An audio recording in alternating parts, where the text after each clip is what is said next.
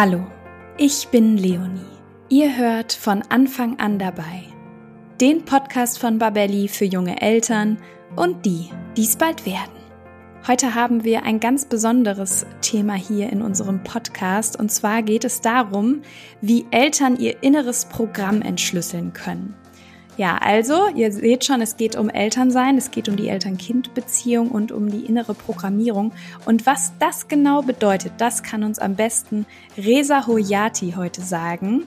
Ich bin schon ganz gespannt, was Reza zu diesem Thema heute hier mitbringt und wünsche euch deswegen jetzt von Herzen ganz viel Spaß beim Zuhören.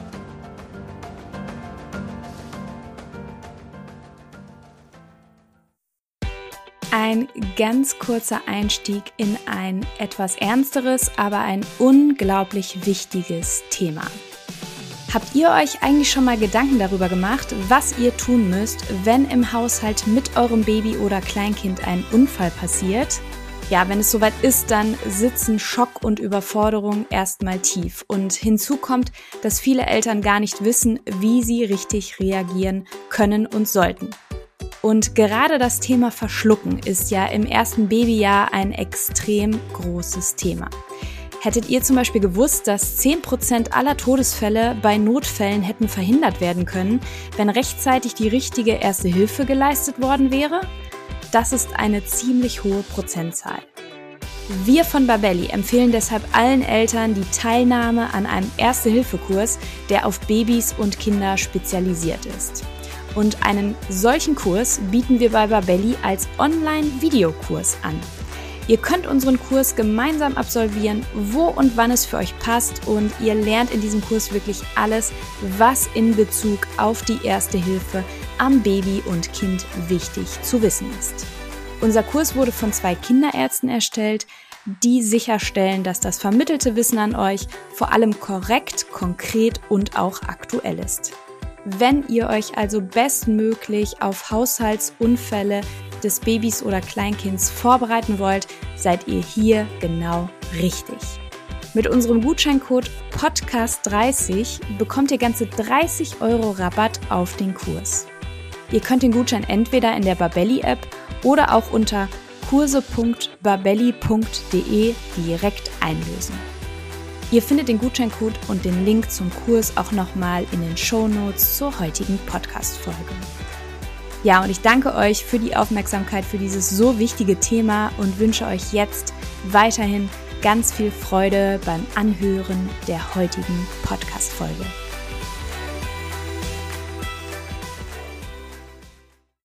Ja, hallo und herzlich willkommen zu einer neuen Folge von Von Anfang an dabei. Heute sprechen wir über das Thema, wie Eltern ihr inneres Programm entschlüsseln können. Und ich habe für dieses ganz besonders spannende Thema einen ganz besonderen Gast, und zwar Reza Hoyati. Reza ist Hypnosetherapeut, Neurowissenschaftler und Spezialist für neurolinguistisches Programmieren. Vielleicht kennt der ein oder andere das unter der Abkürzung NLP und hilft Menschen dabei, ihre innere Programmierung wahrzunehmen um mit dieser zu arbeiten und diese für sich auflösen zu können, um sich selbst ein möglichst erfülltes Leben zu erschaffen. Resa, ich freue mich so sehr, dass du heute mit deiner Erfahrung und deiner ganzen Expertise hier bei uns im Podcast-Studio bist und sage Hallo und herzlich willkommen. Herzlichen Dank, vielen Dank, Leonie. Danke, dass ich heute hier sein darf und dass wir über dieses wichtige Thema innere Programmierung sprechen dürfen. Denn es ist gleichzeitig auch ein Anliegen für mich, dass ich auch ein Stück die Eltern begleite, um ihnen genau, ich nenne es mal dieses Geheimnis preisgebe, um zu verstehen, wie sie sich selbst verändern können, aber auch was für einen positiven Einfluss sie auf ihre Kinder nehmen dürfen. Da freue ich mich sehr darüber. Super, vielen, vielen Dank, dass du da bist für diejenigen, die dieses Wort inneres Programm oder innere Programmierung jetzt gerade zum ersten Mal hören, wie würdest du sagen, lässt sich das zusammenfassen oder erklären? Also innere Programmierung ähm, verstehe ich persönlich darunter, dass äh, eine Ansammlung von vielen verschiedenen Mustern sind, ja, die ineinander reingreifen, dass in uns bestimmte Prozesse hervorrufen und wir nach diesen Mustern beziehungsweise nach diesem Programm handeln und unsere Entscheidungen treffen. Und wir haben viele verschiedene Programme zu vielen verschiedenen Themen, aber auch zu vielen verschiedenen Situationen in Bezug auf Menschen, in Bezug auf Geld, in Bezug auf Beziehung oder Erziehung oder zu den Kindern. Und diese innere Programme kontrollieren oder bestimmen unsere Entscheidungen und unsere Handlungen. Und wir sind oder äh, sind sozusagen zu 95 Prozent diesem Programm leider Gottes unterworfen. Und wenn wir uns diesen Programmen bewusst machen, dann können wir möglicherweise viel bessere Entscheidungen treffen als, äh, äh, ich sag mal, wie bisher, als wenn wir dann Zombies äh, sind und durch die Gegend laufen und diese Programme uns gar nicht bewusst sind. Also das heißt, der erste Schritt, um diese Programme wahrzunehmen, ist unsere Bewusstheit und natürlich auch im Nachhinein äh, die Annahme, dass wir diese Programme entsprechend in uns tragen und wir hauptsächlich nach diesen Programmen handeln ich habe das gerade mal so auf mich wirken lassen und dachte, ja, dann setzt sich dieses Programm, also kann man das so sagen, aus meinen eigenen Erfahrungen als Elternteil, die ich in meiner Kindheit gemacht habe, zusammen, meine Erfahrungen, die ich mit meiner Umwelt gemacht habe, aber wahrscheinlich auch mit den Anlagen, die ich auf diese Erde mitbringe, oder? Genau, man kann im Prinzip das so darstellen, dass wir reine Energie sind, die auf diese Erde kommen. Und wir nehmen sicherlich bestimmte, ich sag mal, Persönlichkeitszüge mit. Aber im Vergleich zu dem, was wir hier auf dieser Erde an Erfahrungen machen, sei es in der Schwangerschaft oder darüber hinaus, das bestimmt, äh, welche Programme konstruiert werden, damit wir uns in unserer jetzigen Realität zurechtfinden. Denn da, wo ich geboren werde, habe ich eine entsprechende Umgebung. Das heißt, meine Eltern, die nehmen auch eine bestimmte Erfahrung mit oder viele verschiedene Erfahrungen mit. Und danach richte ich mich, damit ich entsprechend als kleines Kind oder als kleines Lebewesen überleben kann oder mich zurechtfinden kann. Und das ist dann im Nachhinein meine innere Programmierung oder meine Landkarte, damit ich mich in diesem Gebiet zurechtfinde. Aber diese innere Landkarte ist wiederum nicht die Wirklichkeit. Das ist meine innere Realität. Das heißt, ein kleines Abbild der Wirklichkeit, damit ich mich in diesem Gebiet entsprechend zurechtfinde. Das kann vorteilhaft sein, wenn ich nur noch in diesem Gebiet bleibe, kann aber auch zum Nachteil werden, wenn ich gerne mich erweitern möchte oder mein Potenzial in anderen Bereichen entfalten will. Und dann merke ich, dass ich da definitiv Begrenzungen habe. Ja, und wenn ich jetzt eben Elternteil bin und mit meiner inneren Programmierung auch äh, die Eltern-Kind-Beziehung quasi bestimme, dann beeinflusst natürlich meine innere Programmierung auch ganz klar die Art, wie ich mein Kind erziehe oder wie ich generell mit meinem Kind umgehe, oder? Ja, innere Programmierung, ähm, was die Eltern mitbringen. Wir haben ja auch entsprechende Erziehungsmaßnahmen ja auch genossen. Ne? Das heißt, in, genau in diesem Bereich haben wir auch eine innere Programmierung. Das heißt, äh, je nachdem, wie unsere Eltern uns erzogen haben, ne? also vor allem auch, welche Beziehungen wir zu denen gehabt haben. Und das entscheidet wiederum, wie ich meine Kinder später erziehen werde. Das heißt, diese innere Programmierung hängt auch sehr, sehr stark von der äh, Beziehung zu meiner Mutter oder von der Beziehung zu meinem Vater ab. Wir sind im Nachhinein entweder unsere Mutter oder unser Vater oder eine Mischung davon, je nachdem, ob ich äh, eine gute Beziehung zu meiner Mutter oder zu meinem Vater gehabt habe oder nicht. Und das entscheidet wiederum, in welche Richtung ich mich mehr bewege oder zu wem, äh, zu welchen Elternstyle ich mich mehr hingezogen fühle und welche Botschaften ich, ich sag mal, in meinem Leben mehr integriere. Und anhand dieser Beziehung nehme ich natürlich auch die Erziehungsmaßnahmen unserer Eltern oder meine Eltern dann entsprechend an und praktiziere das auch. Sehr häufig haben wir auch die Erfahrung gemacht, wenn die Kinder, die dann sagen, wenn ich Kinder haben sollte, werde ich meine Kinder nicht so erziehen, wie mich meine Eltern erzogen haben. Ne?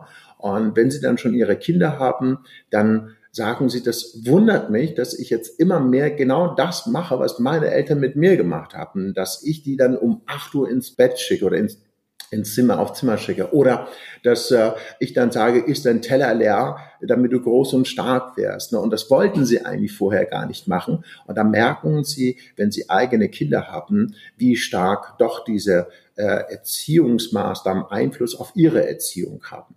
Entweder ist es so oder wenn Sie natürlich eine nicht so gute Beziehung zu Ihren Eltern gehabt haben, dann sagen Sie, mach was du willst, geh ins Bett, wann du möchtest. Ne?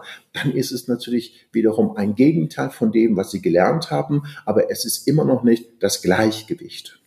Ja, hat man jetzt eine gute Vorstellung, finde ich, äh, davon bekommen.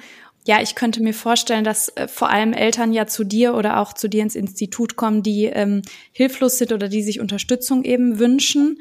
Kannst du uns da vielleicht so ein paar Beispiele geben? Also mit welchen Tools du diese diese innere Programmierung den Eltern quasi aufzeigst oder wie sie die selbst wahrnehmen können? Hast du da so ein paar praktische Beispiele für uns?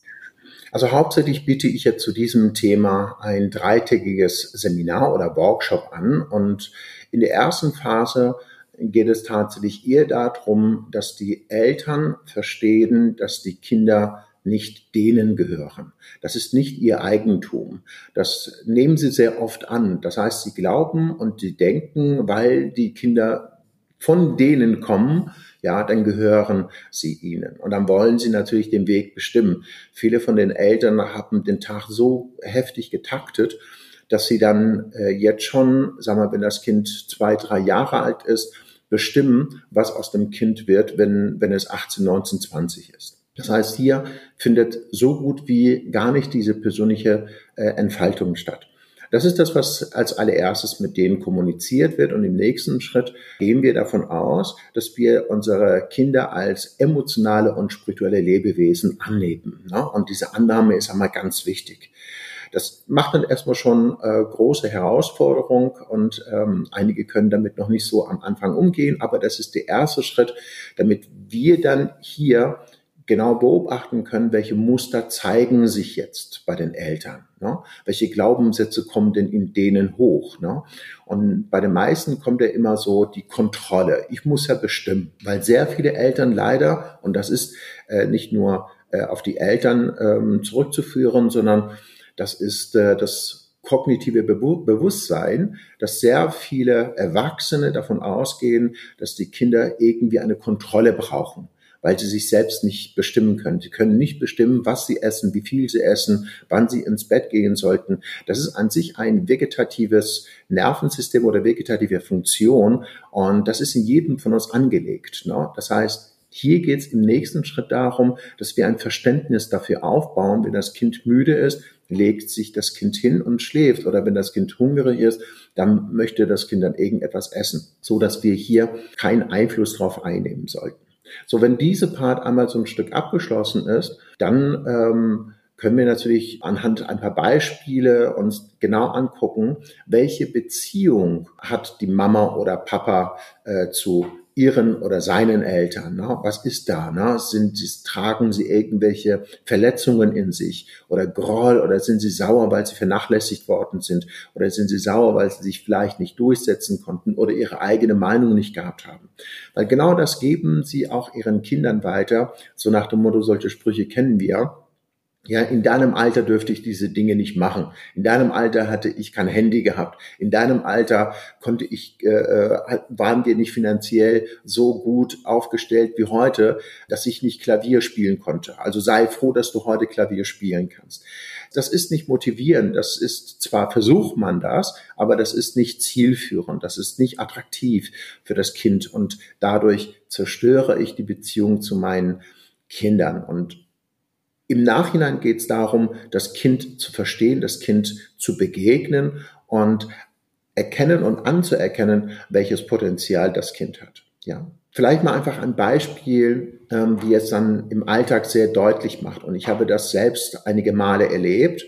Und ich glaube, wenn ich das äh, kurz darstelle, werden viele das begreifen können, wie natürlich auch ein Umgang mit Kind oder mit den Kindern nicht stattfinden kann oder darf, und wie die Kinder in die falsche Richtung erzogen werden, auch von ihrer Persönlichkeit her. Stell dir mal bitte Folgendes vor. Ein Kind baut jetzt einen Turm, vielleicht mal im Kindergarten. Ich habe das tatsächlich im Kindergarten erlebt und daher kann ich vielleicht dieses Beispiel ja bringen. Das Kind spielt gerade für sich und baut dann mit Klotzen einen Turm auf und äh, ein Kind kommt, schaut sich das in so circa ein paar Sekunden an Und aus welchem Grunde auch immer, das Kind hat so einen Impuls in sich, geht dahin, schaut den Jungen äh, an und tritt diesen Turm nieder. Das andere Kind ist dann natürlich heftig verärgert, steht auf und schubst das andere Kind weg. Und das Kind fällt auf den Boden und fängt an zu weinen und zu schreien. So, was passiert denn? Jetzt äh, werden die Erzieher und Erzieherinnen alle aufmerksam und stürmen dahin und sehen diesen, dieses wütende Kind und sehen das andere weinende Kind, was auf dem Boden liegt und natürlich auch der Turm, der entsprechend äh, niedergetreten worden ist. Und man erkennt, dass der Turm dem wütenden Kind äh, gehört. Was machen aber die anderen? Die gehen zu dem Kind, der äh, gerade das gerade weint und trösten es und nehmen äh, das Kind in den Arm und so weiter und so fort. Und gleichzeitig beschimpfen sie das andere Kind. Ne? Das heißt, dem Kind wird vorgeworfen, dass er ihn oder das Kind das andere Kind geschubst hat und dass er das nicht machen soll und das ist absolut nicht in Ordnung und so weiter und wird entsprechend bestraft. So, die Situation ist dann jetzt entspannter. Jetzt geht das äh, weinende Kind mit einem von den Erziehern weg und das andere Kind bleibt dann mehr oder weniger alleine für sich ne, und wird dann später von einem anderen Erzieher weggescheucht. Ne, jetzt geh mal dahin, ne, räum dein Kram da weg und und und. Also was haben wir hier für eine Vorlage? Wir haben jetzt hier das erste Kind, welches spielt und in vielleicht mal seinem Potenzial ist oder in einem Flow-Zustand ist und voll mit sich selbst beschäftigt ist, kreativ ist und so weiter und so fort.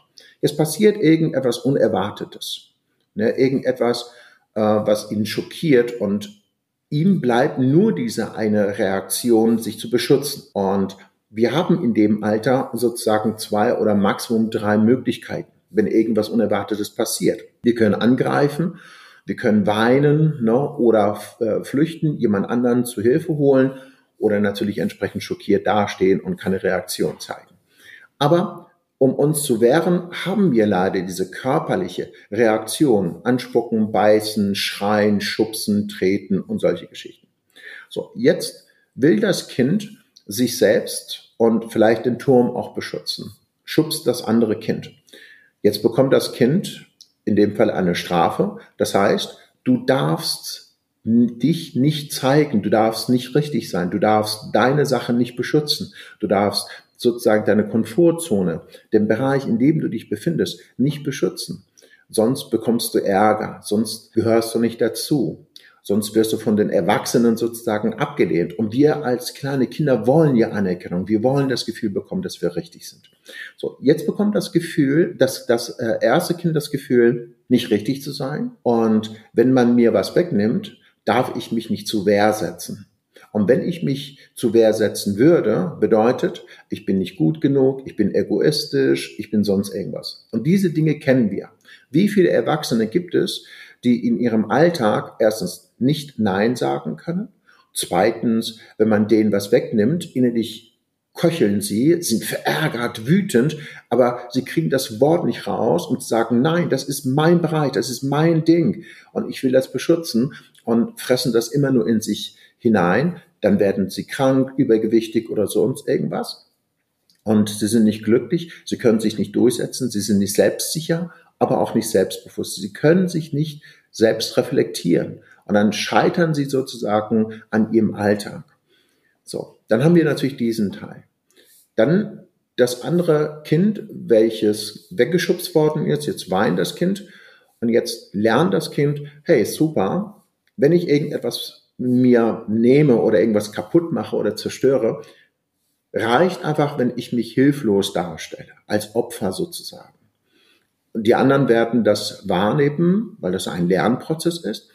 Und ich sag mal jetzt vielleicht Chef oder in dem Fall äh, die Erzieher, Eltern und so weiter. Sobald ich anfange, mich schwach darzustellen, bekomme ich Recht. Und wenn ich dann Recht bekomme, ja, bekomme ich meine Anerkennung, ich gehöre mit dazu und so weiter und so fort. Und da erkennen wir wieder, wenn wir in unsere Gesellschaft schauen, dass es einige Menschen gibt, die kriegen gar nicht mit, dass sie irgendwas machen, was nicht in Ordnung ist die kriegen nicht mit, dass sie anderen Menschen wehtun. Und wenn jemand sich dann bei denen beschwert und sagt, ja, du hast mir wehgetan, dann stellen sie als Opfer da und sagen, nee, du bist im Prinzip schuld, ja, sonst hätte ich das ja nicht gemacht. Denn wenn ich mich als Opfer darstelle, bekomme ich Recht. Andere bestätigen mich in meiner Sache, auch wenn ich dir wehgetan habe, ich will es nicht sehen, ich will es nicht hören, ich akzeptiere das nicht, denn jetzt tue ich mal so, als ob ich dann schwach bin. Und das ist dann wiederum ein Muster, was daraus dann Narzissten entstehen können oder zumindest narzisstische Züge entstehen können. Und dieses Ungleichgewicht, was nur in dem Moment situativ ist, viele Erwachsene werden wahrscheinlich sagen, ja, das ist ja nicht so schlimm. Ne? Wir haben es geklärt und sie hat das einfach, oder das ein Kind oder das andere Kind hat das einfach so für sich verarbeitet, die haben sich später nicht beschwert. Und da sage ich das können sie doch auch nicht. Sie wissen doch nicht, dass, wenn sowas passiert, nicht in Ordnung ist. Und sie können das nicht einschätzen und zu einer erwachsenen Person kommen und sagen, du, hör mal, das, was du gemacht hast, wird das und das mit mir machen. Und das war kein schönes Gefühl und ich möchte das mit dir klären.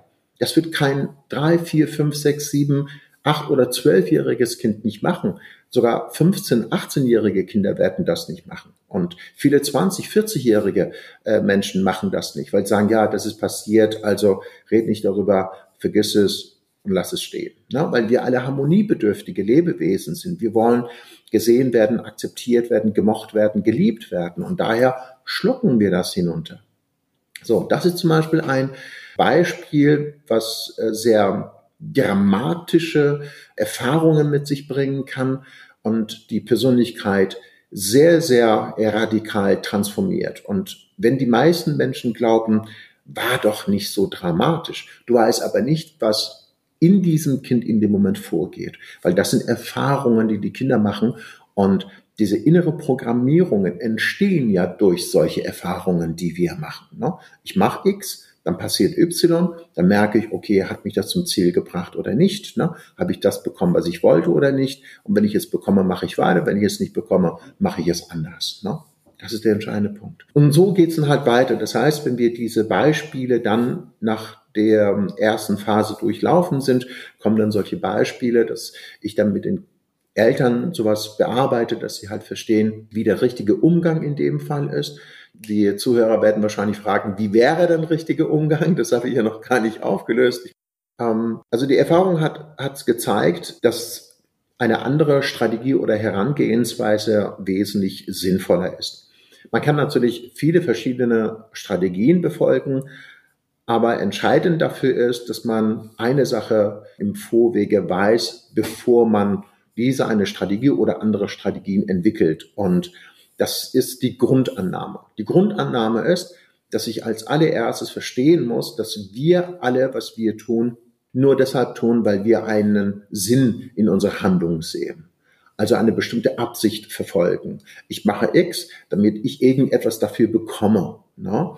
So, das Kind schubst das andere Kind, um sich selbst oder, wie vorhin schon erwähnt, den Turm zu beschützen. Also das heißt, das ist die positive Absicht hinter dieser Handlung. Es kann sein, dass die Handlung nicht akzeptabel ist. Das ist richtig.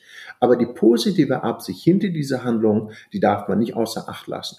Oder das andere Kind, welches vielleicht den Turm weggeschubst oder weggetreten hat, kann vielleicht auch seine persönliche Absicht haben, aber darauf möchte ich nicht eingehen, sondern als es dann halt geschehen ist, jetzt fällt das Kind hin und das Kind weint, obwohl das Kind äh, eigentlich sag mal, unberechtigt weint. Aber das Kind möchte in dem Fall ja auch Aufmerksamkeit haben. Das ist auch vollkommen in Ordnung. Als Erwachsener würde ich dann natürlich dahin kommen und wir als Erwachsene können die Situation sehr, sehr schnell abschätzen und erkennen, worum es geht. Dann würde ich als allererstes zu dem äh, Kind gehen, welches äh, den Turm aufgebaut hat. Dann würde ich das Kind trösten, ja, anstatt zu bestrafen, trösten und ihm zeigen, dass ich verstehe, was er gerade gemacht hat. Und ihm auch sagen, ja, du wolltest dein, dass er den Turm nicht wegtritt oder wegschubst oder niederreißt. Dann habe ich einen Tipp für dich. Bau den Turm bitte auf diese Höhe hierhin oder dorthin, so dass niemand diesen Turm meinetwegen runterreißen kann. Das heißt, jetzt gebe ich ihm Handlungsimpulse, eine Möglichkeit, wie er seinen Turm beschützen kann. Ja, so, jetzt bekommt er Handlungsmöglichkeiten. Jetzt merkt er, oh, bevor X passiert, kann ich vorher präventiv reagieren und den Turm woanders bringen oder woanders aufbauen. Wenn ich alleine sein möchte, dann war der Ort, wo ich denn gewesen bin, nicht angemessen. Ja. Oder man kann vielleicht ihm sagen, ja, frag mal beim nächsten Mal eine zweite Person, wenn du dann mit diesem Kind zusammenarbeiten möchtest oder spielen möchtest. Und sehr häufig sagen die Kinder, nö, würde ich alleine machen. Vollkommen in Ordnung.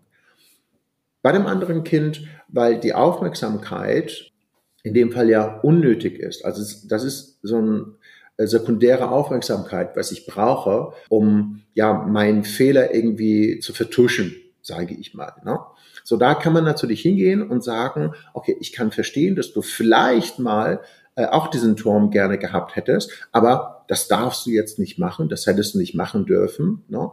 So nach dem Motto, jetzt steh auf, hör auf zu weinen, ne? hier hast du den Turm, ne? oder was für ein Spiel möchtest du, dann würde das Kind ein anderes Spiel bekommen oder ein ähnliches Spiel bekommen und darf sich mit diesem Turm oder mit diesem Spiel auseinandersetzen. Und dadurch entsteht ein Gleichgewicht. Das heißt, das eine Kind ist nicht mehr neidisch auf den Turm des anderen Kindes, ja, und muss jetzt nicht hingehen und das kaputt machen, sondern jetzt habe ich das auch. Jetzt bin ich im Gleichgewicht mit dem anderen Kind und kann das halt selber auch ähm, praktizieren sozusagen. Und dadurch entsteht, ich kann, ich will, und ich habe es nicht mehr nötig und ich bin nicht mehr im Mangel. Ich werde nicht unnötig bestraft und muss jetzt äh, nicht mehr den Mund halten, wenn mir irgendjemand was Unfaires antut oder mir mein Reichtum meinetwegen wegnimmt, mein Geld wegnimmt. Ich meine, da gibt's auch wirklich sehr, sehr viele Erwachsene und das kann man immer hier drauf zurückführen oder sehr häufig zumindest, die dann zum Beispiel ein niedriges Gehalt haben, die teilweise wirklich für Hungerlohn arbeiten und man nimmt ihnen sozusagen diese Wertigkeit weg oder man gibt ihnen das Gehalt nicht, was sie verdient haben und die trauen sich nicht hinzugehen und sagen, nee, das ist mir zu wenig. 15 Euro steht mir zu, 20 Euro steht mir zu. Ne? Das können sie nicht machen, weil sie es nicht gelernt haben.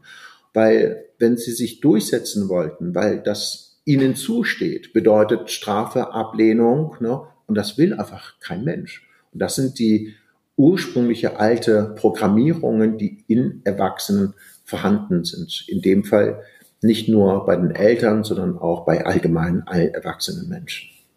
Ja, danke dir. Das arbeitet gerade selber noch in mir, das Beispiel. Ich finde das sehr äh, eindrucksvoll.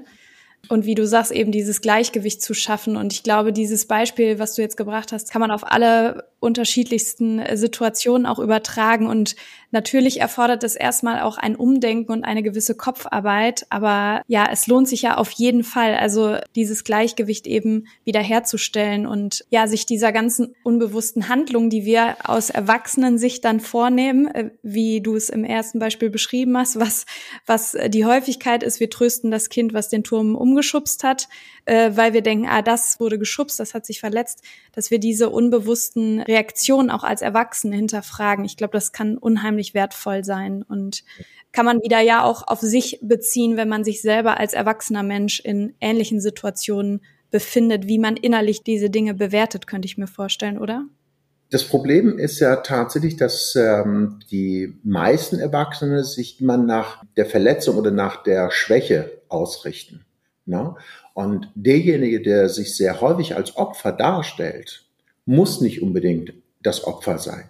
Kann auch sogar der Täter sein, der durch dieses Muster gelernt hat, jetzt zu weinen und sich als Opfer darzustellen.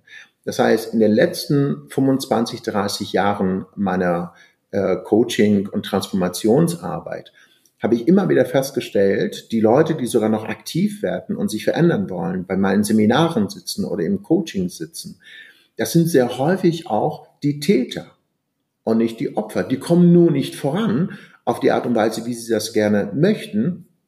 Und dann ziehen sie natürlich über ihren Mann her oder über ihre Frau her und wollen, dass sie äh, sich verändern und die wollen, dass dies oder jenes passiert und stellen sich ständig als Opfer dar. Aber die sind sehr häufig selber die Täter. Ne? Und da glaube ich, ein Paradigmenwechsel, was hier definitiv stattfinden darf, ist, schau nicht dorthin, wo einer anfängt zu weinen oder, oder der dann traurig daherkommt, sondern finde wirklich heraus, ist er ein Täter und durch die Opferhaltung will er sich vielleicht mehr oder besser oder intensiver durchsetzen und auf Kosten anderer Menschen? Und ich denke, das ist mir einmal auch in den letzten Jahren richtig bewusst geworden. Und wenn einer ankommt und ich sag mal jetzt ähm, bisschen egoistisch auftritt und voller Selbstbewusstsein auftritt, dann würde ich definitiv nicht gleich als äh, Ego-Mensch oder sonst irgendwie darstellen, sondern ich würde genau hingucken, weil sehr oft sind genau diese Menschen, die wirklich Opfer sind, aber nur weil sie ihr Gesicht nicht verlieren wollen, dann tun sie so, als ob sie zu stark sind. Ne? Dann laufen sie breitbeinig, ne? dann halten sie ihre Beine weit über ihre Schulter hinaus und, und wollen unglaublich viel Raum einnehmen. Die sind aber auch nicht im Gleichgewicht. Und wenn sie im Gleichgewicht wären, dann hätten sie genau diese Handlung ja gar nicht mehr nötig. Ja, danke dir. Das ist äh, sehr anschaulich, wie du es gerade beschrieben hast. Ich habe mich jetzt gefragt, wenn du da ähm, genau dieses, dieses Coaching und auch diese Betrachtung mit den Eltern machst, was sind so die Erfahrungswerte, die du hast, wenn die Eltern dann ähm, wieder in ihren Alltag kommen? Was hat sich verändert? Kannst du uns da so ein paar Beispiele geben? Sehr gerne. Also da verändert sich ja unglaublich viel. Die Veränderung sieht man natürlich in unserem dreitägigen Workshop. Ne? Also am Anfang sind sie überrascht, manchmal verärgert, Einige sind sauer auf sich selbst, manchmal auch sauer auf ihre Eltern. Dann äh, kommt der Zustand, dass sie traurig sind und so Mitgefühl mit ihren Kindern haben, weil sie ihre Kinder sehr oft zu hart rangenommen haben, weil die Erkenntnisse da sind, dass sie erkennen, dass sie im Prinzip die Dinge gemacht haben, weil ihre Eltern das oder ihre Großeltern das gewünscht haben oder weil sie wollten, dass die Gesellschaft stolz auf sie ist, ne, wenn das Kind gut Klavier spielt. Ne, die wollten sich mit ihren Kindern aufschmücken sozusagen. Ne. Das passiert in dem Moment und dann kommt Frieden, Frieden mit sich selbst und, und die Entspannung. Wenn sie dann unterwegs sind, also das heißt, wenn sie in ihrem Alltag wieder zurückkehren, dann beginnt sozusagen die Umsetzung. Ne. Das heißt, die Kinder machen all die ganze Dinge, was gemacht werden muss, aber nicht mehr mit Druck, nicht mehr mit Stress. Das heißt, die Kinder fangen äh, oder stehen von alleine auf und wollen in die Schule. Die Kinder beteiligen sich sozusagen an ihrem Alltag, also Alltag, was da passiert, zum Beispiel Frühstück mit äh, auftischen oder gar mit einkaufen zu wollen oder mit kochen zu wollen oder die Termine dann selbst organisieren und sagen, dann und dann habe ich meine Termine und so weiter. Das heißt, die Mutter muss nicht ständig oder der Vater, die beiden müssen nicht ständig die Termine organisieren und das Kind immer dran ähneln und sagen, dann und dann hast du die Termine. All diese Dinge, auch wenn die Kinder fünf Jahre alt sind, das spielt keine Rolle. Das Alter spielt wirklich keine Rolle, denn die Kinder können sich einbringen. Äh, das ist wie ein Zusammenspiel von Haufen Kindern, die zusammenkommen. Ne? Die organisieren sich auch selbst. Da muss keine erwachsene Person dabei sein und sagen, du läufst hier lang, du läufst da lang und so weiter.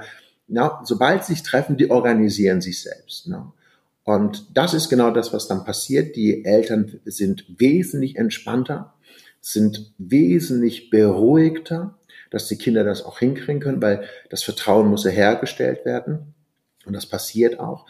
Die Eltern vertrauen den Kindern viel mehr als das, was sie davor gemacht haben, weil diese Glaubenssätze, diese Paradigmen sind dann nicht, nicht mehr da, hm, dass man die Kinder kontrollieren muss. Man muss bestimmen, was sie essen. Die essen zu viel Schokolade und das ist nicht gut für die. All diese falsche Annahmen verschwinden, weil das Kind an sich ein hervorragend funktionierendes System ist. Und das haben wir außer Acht gelassen. Und wenn diese Heilung bei den Eltern stattgefunden hat, dass da der Druck nicht mehr da ist. Ne? Die Kinder müssen pünktlich ins Bett, die Kinder müssen unbedingt zur Schule, die Kinder müssen äh, gute Noten schreiben. Was denken denn die Nachbarn von uns? Ne? Ich bin, ich will doch keine schlechte Mutter sein. All diese Dinge, wenn die nicht da sind, wenn die verschwinden, dann habe ich doch eine vollkommen gesunde Beziehung zu mir und zu meinen Kindern. Und dann kann das Kind sich entfalten. Das Kind kann auf einmal bessere Noten schreiben und da brauche ich keine Nachhilfeunterricht mehr, was dann immer wieder in die falsche Richtung investiert wird. Und das erhöht dir natürlich wieder den Druck, ne? Kind, du bist nicht gut genug, ne? Du brauchst jetzt Nachhilfeunterricht in Mathe. Und das Kind, äh, Mathe kotzt mich an. Ja, aber wir denken, nein, du musst in Mathe besser werden. Anstatt hinzugehen und sagen, was ist deine Absicht? Was ist dein Bedürfnis? Was ist, was du in dem Moment brauchst? Liegt es vielleicht daran, weil die Lehrerin dir auf eine bestimmte Art und Weise droht oder bedrohlich wirkt? Ja, was ist das Thema? Und das ignorieren wir komplett und schicken das Kind wieder, ja, irgendwo hin, damit das Kind sich wieder mit Zahlen beschäftigt, wo das Kind sagt, Zahlen nerven mich. Ja, und dann nochmal nachsetzen und nachsetzen. Der Druck wird erhöht und die Kinder entwickeln sich sehr langsam. Die schreiben natürlich irgendwann gute oder bessere Noten, wenn sie bessere Nachhilfelehrer haben. Das ist richtig. Aber das ist nicht die Ursachenbekämpfung, ja, oder Transformation, sondern Ursachenbekämpfung wäre in dem Fall, wenn ich eine saubere, gesunde Beziehung zu den Kindern habe, so dass die Kinder sich von alleine weiterentwickeln können und ihre Stärken zeigen, vielleicht auch sogar ihre Schwächen zeigen und dass man da viel gesünder auf diese Themen entsprechend eingehen kann. Die Kinder werden lebendiger, die Beziehungen werden viel, viel schöner, angenehmer und die Eltern müssen nicht viel Arbeit investieren, zumindest nicht so, wie sie es gedacht haben. Es wird auf eine andere Art und Weise geschehen und die Kinder schreiben bessere Noten, sind pünktlicher in der Schule, haben mehr Freude, in die Schule zu gehen als wie bisher. Das sind die Erfahrungen, die bis heute gemacht worden sind. Wow, also es hört sich so ähm, bereichernd an und ja, einfach wunder, wundervoll, was, was daraus entsteht und genau, genau das ist ja wünschenswert, intensive, lebendige Beziehungen zum eigenen Kind zu haben und auch zu sich selber und in sich. Also äh, das zeigt nochmal, was für eine Bereicherung das Programm ist, was du und dein Team da auf die Beine stellt. Ich habe mich jetzt noch gefragt, für diejenigen, die uns jetzt gerade zuhören, hast du einen Tipp für uns, wie ich als Elternteil schon im Alltag diese Situation, die du eben vom Turm zum Beispiel äh, beschrieben hast, wie ich als Elternteil äh, das hinbekomme, mir meiner inneren Programmierung bewusst zu werden. Also es geht natürlich nicht so intensiv wie bei euch dann in der Begleitung, aber wie gibt es Wege, wie mir das vielleicht schon selber auffallen kann und dass ich damit dann schon mal mich dafür öffne und dann weiter damit arbeiten kann? Nehmen wir einfach mal an, ähm, Alltagssituationen mit den Kindern. Ich denke, da gibt es sehr viele. Und sehr oft regen sich die Eltern auf. Und wenn das Kind nicht so reagiert, wie die Mama oder Papa das äh, äh, möchte oder sich wünscht, dann muss man einfach hier kurz innehalten. Das ist natürlich in einer äh, geschehenen Situation sehr schwierig, aber das kann man natürlich auch entsprechend reflektierend behandeln. Sucht euch bitte eine Situation aus, wo das Kind nicht so reagiert, wie du es möchtest oder eine Situation, in der du dich aufregst, weil das Kind nicht so reagiert, wie du es möchtest. Je nachdem, egal wie du es leben möchtest, weil sehr oft sagen, oh, das Kind reagiert so und so und das verursacht, dass ich mich aufrege. Oder manchmal sagen die Eltern, ich rege mich auf, wenn du dich so aufregst äh, oder wenn du dich nicht so verhältst. So, das wäre sozusagen die Ausgangssituation. Die Eltern dürfen in dem Moment eine kurze Pause machen, einmal kurz innehalten und einmal draufschauen und einmal für sich überlegen, was geht innerlich in mir vor? Was passiert in mir? Was denke ich in dem Moment? Welche Glaubenssätze kommen in mir hoch? Ja? Oder welche Gefühle entstehen in mir? Und manchmal sind dann Glaubenssätze, die veraltet sind oder Gefühle, die definitiv nicht von der Mutter ist. Ne? Zum Beispiel, wenn es um die Pünktlichkeit geht. Ne, wir dürfen nicht zu spät kommen, trödeln nicht rum und so weiter. Das erzeugt unglaublich viel Druck, ja. Wenn man das einmal verstanden hat, da kann man jetzt sagen, okay, ich nehme mich mal ein bisschen zurück und schaue auf das Kind. Nicht auf den Termin, nicht auf die Uhrzeit, ne? Und nicht meinetwegen auf meinen Glaubenssatz, sondern in dem Moment auf das Kind. Was macht das Kind jetzt gerade? Ja? Viele Eltern würden in so einer Situation davon ausgehen, das Kind führt mit denen einen Krieg. Das höre ich sehr häufig. Ne? Das Kind will mir das Heimzahlen zurückzahlen. Sag ich dann, was? Was will dir das Kind denn zurückzahlen? Das Kind will in dem Moment möglicherweise gesehen werden, möchte sich möglicherweise, ich sag mal, zeigen und sagen, ich habe auch eine Willensstärke. Ich will das jetzt gerade tun. Wenn wir das Kind jetzt sehen, dann können wir herausfinden, und das können wir alle, wir haben als Elternteil diese innere Weisheit in uns, die uns sagt, was das Kind gerade wirklich will. Wenn ich aber in diesem Programm bleibe, dann denke ich, das Kind will mir ein zurückzahlen, weil ich gestern meinetwegen ihm keine Schokolade gegeben habe oder das Kind hört nicht und so weiter. Dann bin ich kriegerisch unterwegs, weil diese Glaubenssatz oder diese Programmierung mich glauben lassen will, dass das Kind gegen mich ist. Und das stimmt ja gar nicht. Wenn ich genau hinschaue, dann sehe ich, okay, das Kind möchte ihr zeigen, Papa oder Mama, ich bin auch stark. Ne? Oder die Selbstverwirklichung will sich durchsetzen. Ne? Ich entscheide, wann ich kommen will. Oder ich will gerade spielen oder was auch immer. Das ist der Moment, wo man auf das Kind eingehen kann. Das heißt, die Ansprache könnte möglicherweise sein, ne? ach, das sind schöne Blumen, ich weiß, du möchtest dir gerne die Blumen angucken, das fühlt sich gerade gut an, ne? und so weiter und so fort. Das kann man natürlich auf eigene Art und Weise machen. Ne? Dann heißt es, schau dich bitte mal kurz nochmal um, dann gehen wir weiter. So, das heißt, ich kann hier diese Streitphase extremst verkürzen oder die Verweilphase des Kindes extremst verkürzen weil ich in dem Moment ankündige und sage, du kannst das machen, was du gerade möchtest, dann stehst du auf und kommst zu mir, weil ich mit dir irgendwas machen will oder weil wir gemeinsam irgendwas zu tun haben oder weil wir zu dem nächsten Termin gehen wollen. So, und das ist diese Ankündigung, die ich dann vielleicht zweimal wiederholen muss. Und wenn ich das dann halt gemacht habe, wird das Kind entsprechend handeln, weil jetzt wurde ich abgeholt. Jetzt darf ich machen, was ich will und Mama regt sich nicht darüber auf. Und dann muss das Kind nicht rebellisch werden, dann muss das Kind sich nicht durchsetzen.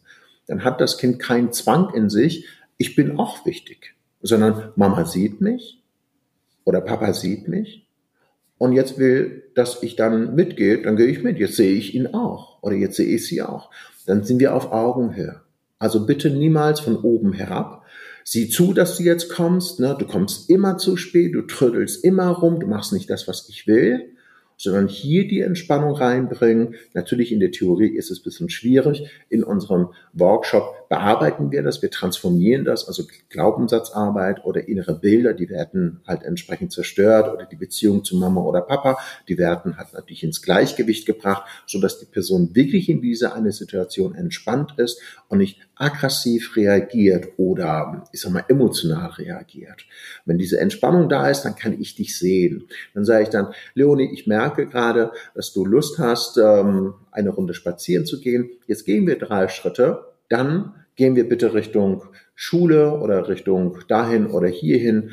Ist es okay für dich? Ja, Mama, ist in Ordnung. Oder ja, meinetwegen, Freund, Bekannte, wie auch immer.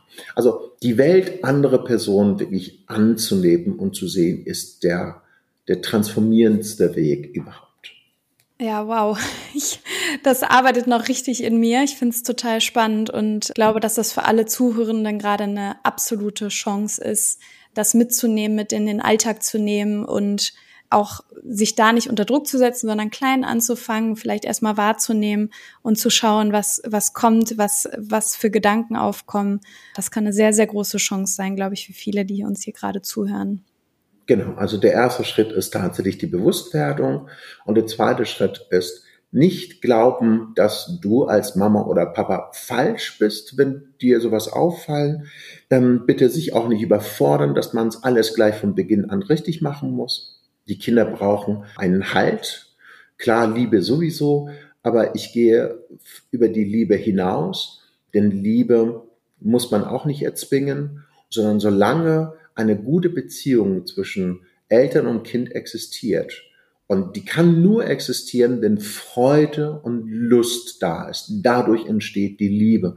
Die meisten Menschen setzen die Liebe voraus und erwarten die Liebe und die Liebe kommt nicht, weil die Beziehung nicht im Gleichgewicht ist. Und Beziehung kann nur im Gleichgewicht sein, wenn jetzt Eltern, Kind, Kind, Eltern, wie auch immer, die Kinder Freude haben, mit den Eltern Zeit zu verbringen.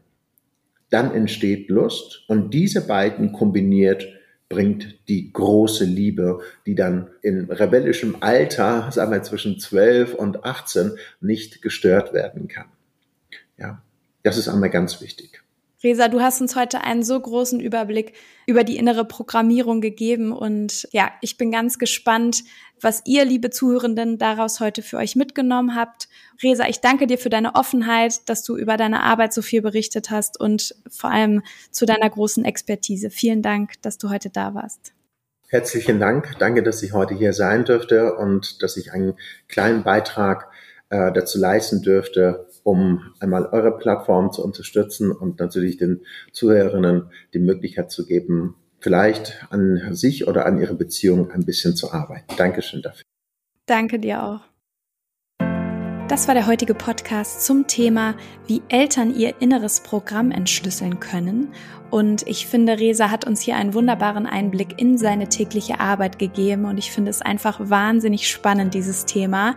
Es ist sehr viel Gedankenarbeit, deswegen bin ich ganz gespannt, wie ihr das wahrnehmt. Und wenn ihr Lust habt, hinterlasst uns doch gerne unter dem Post zur heutigen Folge bei Instagram eine Nachricht oder einen Kommentar oder auch bei Facebook oder schreibt uns eine E-Mail, wenn ihr gerne nochmal eure Gedanken zur Folge teilen möchtet. Den Link dafür findet ihr in den Show Notes. Ebenfalls findet ihr in den Show Notes alle Infos rund um Resa und seine Arbeit. Und wenn euch dieser Podcast gefallen hat, dann abonniert ihn auf iTunes, Spotify oder wo auch immer ihr ihn hört, um keine Folge mehr zu verpassen.